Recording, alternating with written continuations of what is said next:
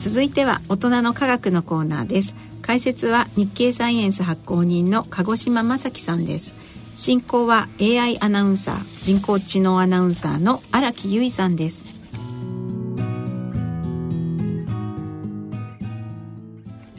日経サイエンスの最新号である7月号の特集は何ですか？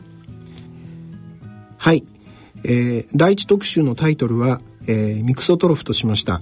えー、ミクソトロフという言葉は聞き慣れない言葉ですが、えー、日本語で言いますと、えー、混合栄養生物と呼びます。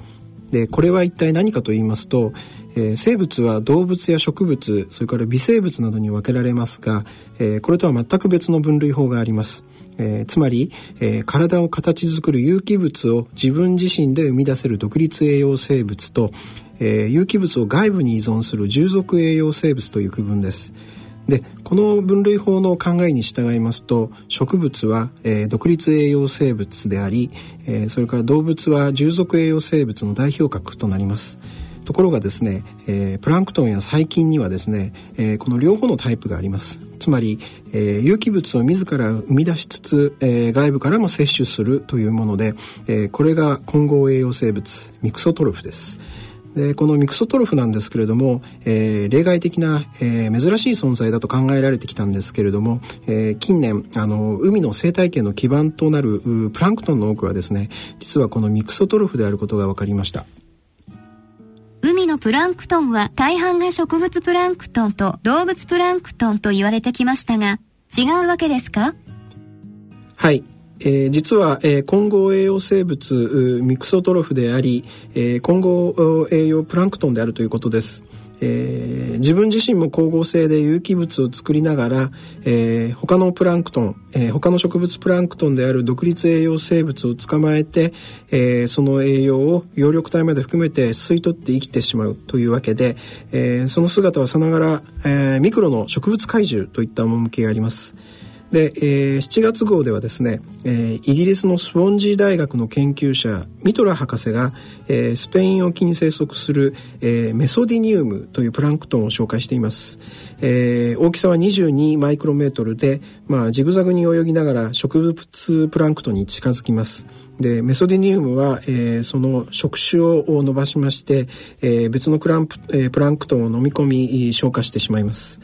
で7月号の表紙のイラストなんですけれども、えー、ディノフィッシュという、えー、もう一つ別のミクソトロフがですね、えー、別のプランクトンにくっついて、え、光合成を行う細胞小器官を吸い取っている様子を表しています。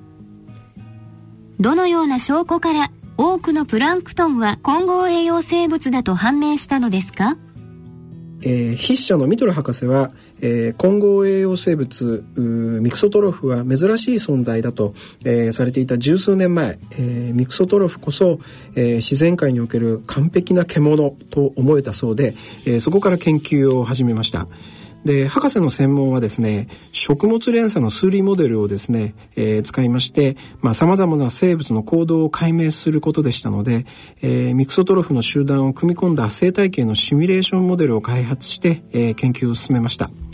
で実際のフィールド調査の結果なども考慮いたしまして、えー、現実に近い海洋生態系を、まあ、シミュレーションできるようになったそうで、えー、解析の結果を総合して、えー、海には混合栄養生物ミクソトロフが多数存在して、えー、それらが、えー、生物学的に不可欠であるという、えー、結論に達したということです。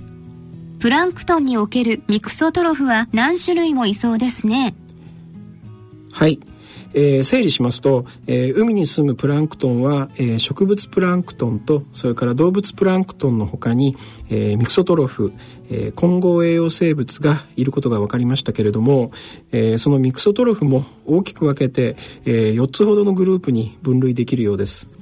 で一つ目はですね、えー、恒常的混合栄養生物というタイプで、えー、太陽の光と栄養物を使ってエネルギーを生み出す生理機能をもともと持っている捕食性の細胞ということです。それから2つ目はですね非恒常的混合栄養生物というものの一種で、えー、光合成を行う細胞小器官をさまざまなプランクトンから略奪して暮らすタイプです。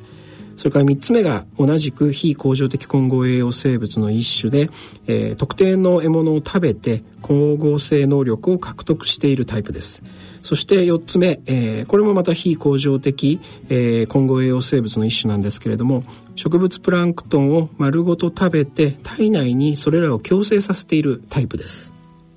海のプランクトンは混合栄養生物が多数を占めるとなるとどんな影響がありますか？はいえー、混合栄養生物の存在は、えー、例えば気候変動であるとかそれから漁業計画それから古代における炭素循環の変遷の再現など、えー、海洋科学の非常に多くの分野に影響力を持つと考えられています。えー、なぜかと言いますとですね、えー、混合栄養生物のプランクトンを組み入れた生態系のシミュレーションによりますと、えー、プランクトンの増減のパターンが変わるとかそれからプランクトンの個体数が変化して、えー、製造期間も長くなるとかですねそれから海水から取り除く二酸化炭素の量も変化するこういったことのためです。えー、またそれだけではないようです、えー、例えば生命の起源、えー、生命の起源を研究する上でもですね混合栄養生物の存在っていうものは、えー、注目されています。えー、生命の起源をめぐりましてはさまざまな論争があります、えー、例えば、えー、生命の誕生した場所これは海なのか陸なのか。えそれから生命の大元の素材となる有機物というのは、え原始地球の大気や海洋に由来するのかそれとも、え隕石などで宇宙から運び込まれたのかえそれからですね生命の基本要素である遺伝や、え代謝といった仕組み、えこれはどちらがより本質的なのかまあいろいろな論点があるんですけれども、えー、その中の一つに、えー、地球上で最初に誕生した生命は従属栄養なのかそれとも独立栄養なのかという論点があります。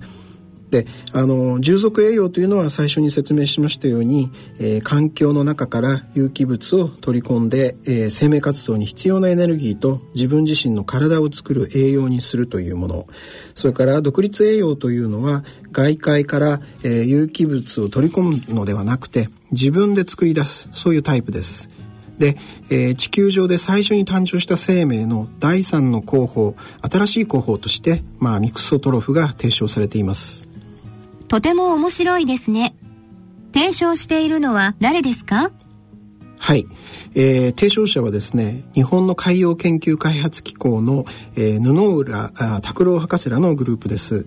布浦先生らはですね、えー、2003年にですね、えー、与那国島の北方の海域水深で言いますと1300メートルを超える非常に深い海底の、まあ、熱水噴出域を調査していてですね新しい細菌を見つけました。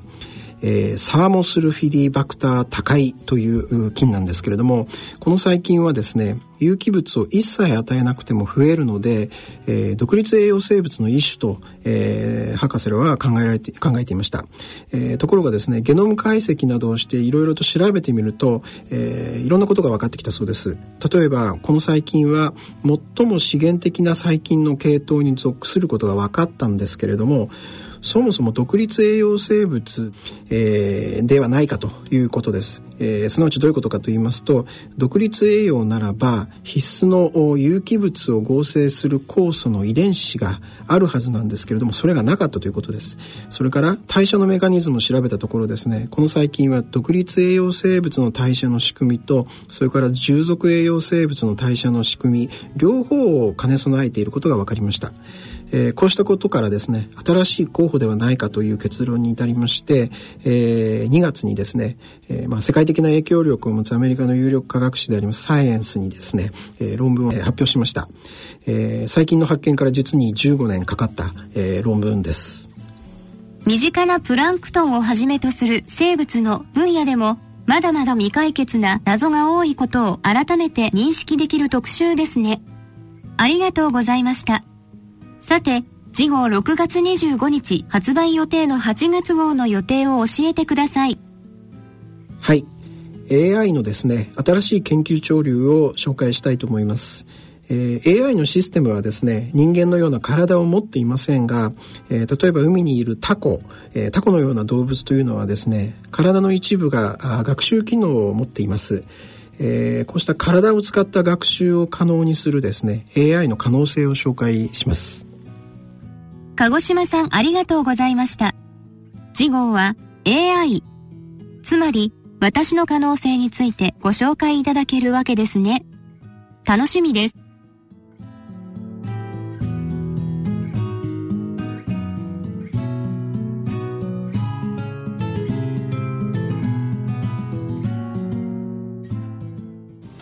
大人の科学のコーナーでした。